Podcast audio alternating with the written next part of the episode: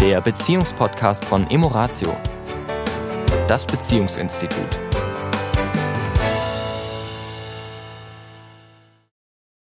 Herzlich willkommen diese Woche wieder. Hier ist die Tanja. Und hier ist der Sami. Diese Woche wollen wir über Beziehungen sprechen. Ach nee. Ja. Wirklich? ja. Und zwar nicht über Beziehungen Vitamin B, wobei das auch in Beziehungen fällt. Menschen, die viel Beziehungen haben. Neudeutsch Netzwerken. Netzwerken. Machen bewusst oder unbewusst etwas, was andere nicht tun. Logisch. Lass mich mal ganz kurz nochmal von ganz Anfang anfangen. Wir, wir Menschen könnten nicht existieren ohne Beziehungen. Ohne Beziehung zu anderen Lebewesen oder Dingen. Ich bin erst der, der ich bin, dadurch, dass ich Menschen um mich herum habe, durch die ich mich wiedererkenne, durch die ich mich erkenne. Das heißt, ob ich langsamer oder schneller bin, ob ich dümmer oder intelligenter bin, ob ich größer oder kleiner bin, was auch immer ich mir für Eigenschaften anrechne, ich brauche dazu Menschen in meinem Umfeld, um etwas über mich zu erfahren. Um mich quasi abzugrenzen oder ja. zu unterscheiden. Ja. Um mich auch zu Beziehung. erkennen. Ohne Menschen da draußen, ohne Lebe, ohne Tiere, ohne Pflanzen. Ich könnte sozusagen, abgesehen davon jetzt mal rein philosophisch gesehen, wüsste ich nicht, wer ich bin.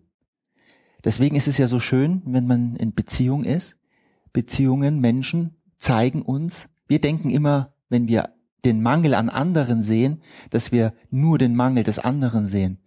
Aber ganz oft sehen wir ja die Dinge, die in uns stecken. Ganz anderes großes Thema. Ja. Können wir ja eines in, in einem der nächsten Podcasts ja, mal anschneiden. Ja. ja. Diese Woche wollen wir über Beziehung sprechen. Was mir vielleicht an der Stelle, und das ist auch schon wieder ein Podcast für sich eigentlich, ist, wir haben auch Beziehung zu uns selbst. Eine Beziehung zu mir selber. Ja, und die ist sogar ganz, ganz wichtig. Also Natürlich. Wir, Sie ist der Ursprung. Ja, es ist letztendlich alles in einem, in einem, ja, oder alles miteinander verknüpft. Ja, also äh, ich erinnere mich immer an diesen, an diesen Begriff, der inzwischen zum Glück auch schon wieder ein bisschen äh, verschwindet aus den Schlagzeilen, dieses Work-Life-Balance. Mhm. Na, als wäre auf der einen Seite Work und auf der anderen Seite Life und das hat quasi nichts miteinander zu tun. Das muss ich in Balance ja, bringen. So, ne? Und, und ähm, letztendlich geht's darum, dass, dass ich als Mensch in der Balance bin, mit ja. allen Aspekten, die letztendlich da dazugehören. Ja. ja, und, und ähm, wenn, wenn du dir manchmal am Freitag ja das Radio anschaltest oder ich, wenn ich im Auto fahre äh, und dann, ja, äh, Freitag, endlich Wochenende äh, und ihr habt's bald geschafft, ja, oder wenn dann Montag ist, oh, wir helfen euch durch diese Woche zu kommen. Und ich mir denke, was ist denn das für eine Botschaft da? Also wie grauenvoll scheint für viele Menschen ihre Arbeit zu sein wenn das zumindest so suggeriert wird und dass ich sozusagen da eine Balance finden muss, um das überhaupt durchzustehen. Ja. Und das finde ich da so ein bisschen bedenklich. Und genauso geht es eben darum, was das Thema Beziehungen angeht. Also wenn es bedingt sich eben alles. Also wenn meine Beziehungen im Arbeitsumfeld super sind, dann würde ich mal davon ausgehen, dass sie im Privaten auch gut sind. Immer besser. Mit allen Konflikten, die da auch mal sein können. Es geht nicht um punktuelle Konflikte, die gehören ja. zum Leben dazu. Nur diese, diese Grund, ähm, ja, dieses Grundgefühl von, wie sind denn meine Lebensbeziehungen zu Eltern, zu Freunden, zum Partner, zu den Kindern, zu Arbeitskollegen, zum Chef, zu diesen ganzen Menschen, die uns eben umgeben. Und da lässt sich einfach keine Trennung machen. Also wir legen nicht unsere, unsere gute Beziehungskompetenz im Privaten plötzlich an der Arbeitsgarderobe ab und da ist dann plötzlich alles ganz schrecklich. Also das ist alles letztendlich ein, ein Prozess und auch eine gleiche Art und Weise, wie wir das negativ, aber eben auch positiv beeinflussen können. Wenn ich jetzt an unsere Arbeit denke mit der Beziehungsmanufaktur, also unser zweiter Bereich sozusagen, wo wir, wo wir mit Firmen arbeiten, was das Thema Beziehungen angeht, dass wir feststellen, dass da die Menschen eine klare Trennung haben. Ich im Privat und ich in Arbeit. Und es gibt natürlich äh, Konzerne, wo die Rahmenbedingungen, die äußeren Umstände für Menschen wirklich schwerer sind als in anderen. Und Je nachdem, wie halt wirklich die Philosophie ist, ja. Ja. wie der Mitarbeiter in einem Unternehmen halt auch gesehen wird. Ja. Ne? Ist der nur eine Ressource, wie Ja. alle anderen auch, die äh, sozusagen funktionieren muss?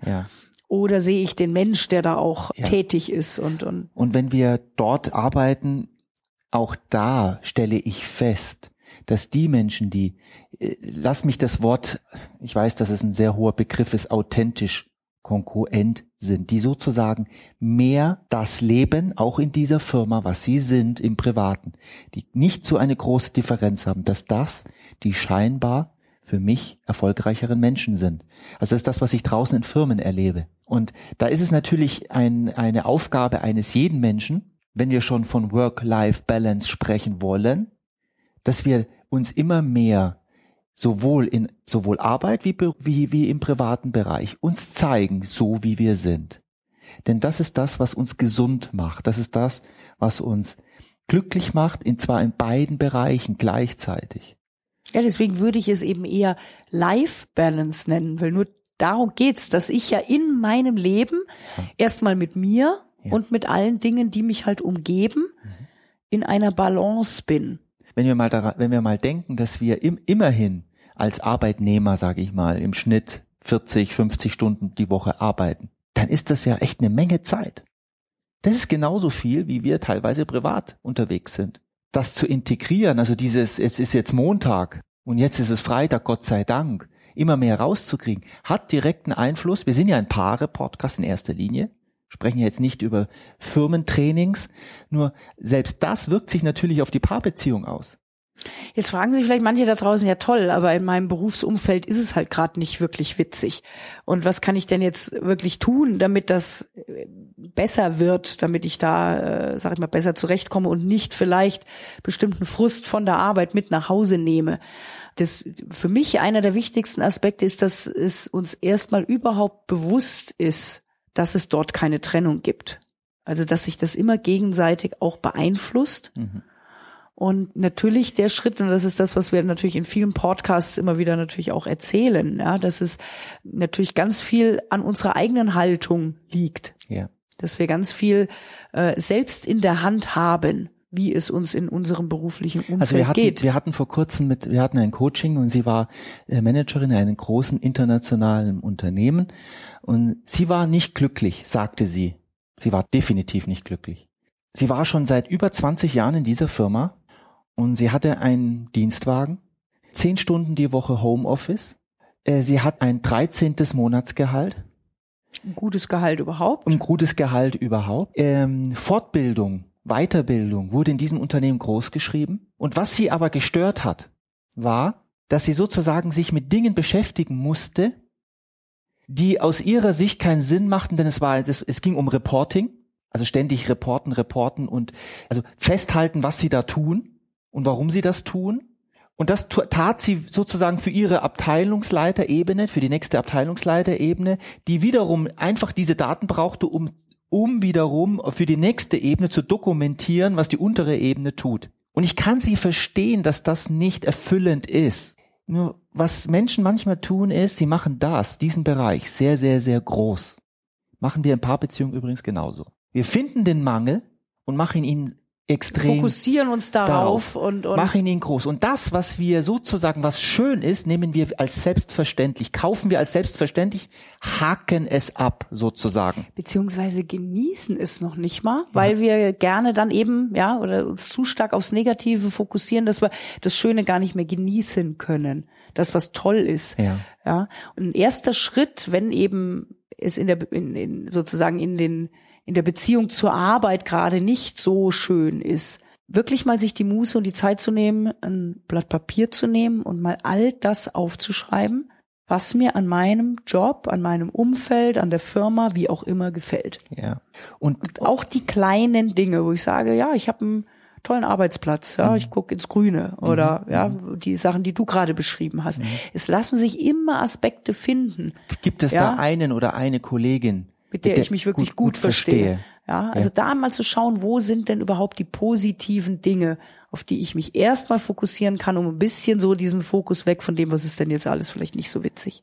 Und ein Schlüssel dazu ist, Tanja, was du ja gerade sagst, ist das Aufschreiben und das Fühlen der Dankbarkeit darin, dass da eine Dankbarkeit ist dafür, dass ich eben 40 Tage im Jahr Urlaub habe oder dass ich diesen Dienstwagen habe oder dass ich dieses Homeoffice habe oder was auch immer das ist oder dass es dieses tolle Büro ist, wie auch immer. Ich finde in jedem Job etwas, in jeder Arbeit, die ich tue, finde ich auch etwas Schönes und daraus erst einmal Dankbarkeit fühlen, weil dann, und dieser Podcast war ja Beziehungen, das Thema war ja Beziehung, dann beginnt meine Beziehung zu meiner Arbeit sich zu harmonisieren. Sie wird friedlicher. Und dann kann ich eben auch aus einem friedlicheren Gefühl auch Dinge eher verändern. Ja. Also wenn es eben im, es geht ja nicht so, dass, dass wir uns jetzt sozusagen wie, wie die Lemminge äh, in unser Schicksal ergeben, sondern wir dürfen ja auch in unseren Arbeitsbereichen, genauso wie in den privaten Beziehungen, ja auch positive Veränderungen herbeiführen. Nur die gehen halt viel, viel besser oder das Ergebnis ist viel, viel besser, wenn ich es erstmal aus einem positiveren Gefühl mache aus einer positiveren Haltung heraus. Und die finde ich, indem ich mich auf die positiven Aspekte fokussiere. Ja. ja. dass ich da erstmal ein besseres Gefühl komme. Und dann kann ich zum Beispiel auch äh, aus so einem Gefühl heraus, wenn ein Gespräch mit einem Chef ansteht oder irgendwas, wird das Ergebnis viel besser sein. Mhm. Oder irgendein Meeting, wo ich vielleicht was vorbringe oder eine Präsentation, was immer es ist, ja. was ich da zu tun habe. Wenn ich mich erstmal vorher in ein gutes Grundgefühl bringe, das mache ich eben durch die Gedanken, die ich denke, wird das Ergebnis immer ein besseres sein weil wir Menschen, auch was unsere Beziehungen angeht, Gewohnheitsmenschen sind. wir, wir leben von der Gewohnheit. Und wenn ich mir angewöhne, 40 Stunden die Woche, Woche für Woche, Monat für Monat, Jahr für Jahr, unzufrieden zu sein, nicht glücklich zu sein, zu hadern, vielleicht sogar zu jammern, dann wird meine, meine restlichen Beziehungen auch in diese Richtung gehen. Es wird sich abfärben auf meine anderen Beziehungen. Und in einer Liebesbeziehung, was das Thema jetzt zum Beispiel Nähe und auch Erotik, auch die Körperlichkeit, ist im Modus des Haderns, im Modus des Jammerns, im Modus des Unzufriedenseins natürlich nicht so schön, als wenn ich dankbar bin, mhm. wenn ich zufrieden bin, wenn ich happy bin mit dem, was ich da tue, dann komme ich ganz anders nach Hause und dann kommt natürlich auch das, was mir entgegenkommt. Die Beziehung zu meinen restlichen Menschen, sei es meine Frau oder mein Mann oder meine Kinder oder meine Geschwister oder meine Eltern, harmonisiert sich auch dieser Bereich der Beziehungen. Und das hören wir ja, wenn wir eben, wie gesagt, mit der Beziehungsmanufaktur in Firmen sind, kriegen wir ja oft privates Feedback von Teilnehmern hinterher, mhm. na, die sich nochmal bedanken weil sie sagen im ersten Moment auch mal wieder so ein Firmentraining, ja, dass die Firma eben da, was davon hat ja. und die uns dann hinterher sagen, es hat mir so viel privat gebracht. Oder sogar Leute, die, die sagen, äh, ich habe ewig nach einer Beziehung gesucht und nie den richtigen gefunden. Und, und plötzlich steht er vor der Tür, ja. Also was sich da auch im Privaten verändert hat, ist für uns natürlich dann immer Sehr noch schön. mal schöner, ja, weil uns halt die Menschen am Herzen liegen. Ja, Institutionen auch, und letztendlich besteht es immer aus einzelnen Menschen. Und wenn da wieder mehr Positives und mehr Glück ins Leben kommt, dann beeinflusst das letztendlich immer das Ganze. Ja. Und das ist das Schöne an unserer Arbeit. Und ich würde sagen, da wäre auch mal ein Podcast angebracht, nächste Woche vielleicht, zum Thema, äh, weil wir ja immer wieder auch die Frage gestellt bekommen, ich hätte gerne mal wieder eine Liebesbeziehung. Und irgendwie findet sich nicht der Richtige. Also als Single sozusagen. Sozusagen. Also was kann ich dafür tun, um sozusagen ein bisschen mehr noch den Boden zu bereiten für gute Beziehungen? Dann machen wir nächste Woche. Hm? Gut. Bis dahin. Schöne Woche. Das war der Beziehungspodcast von Emoratio, das Beziehungsinstitut. Weitere Informationen zu unseren Seminaren und Paarberatungen finden Sie im Internet unter www.emoratio.de.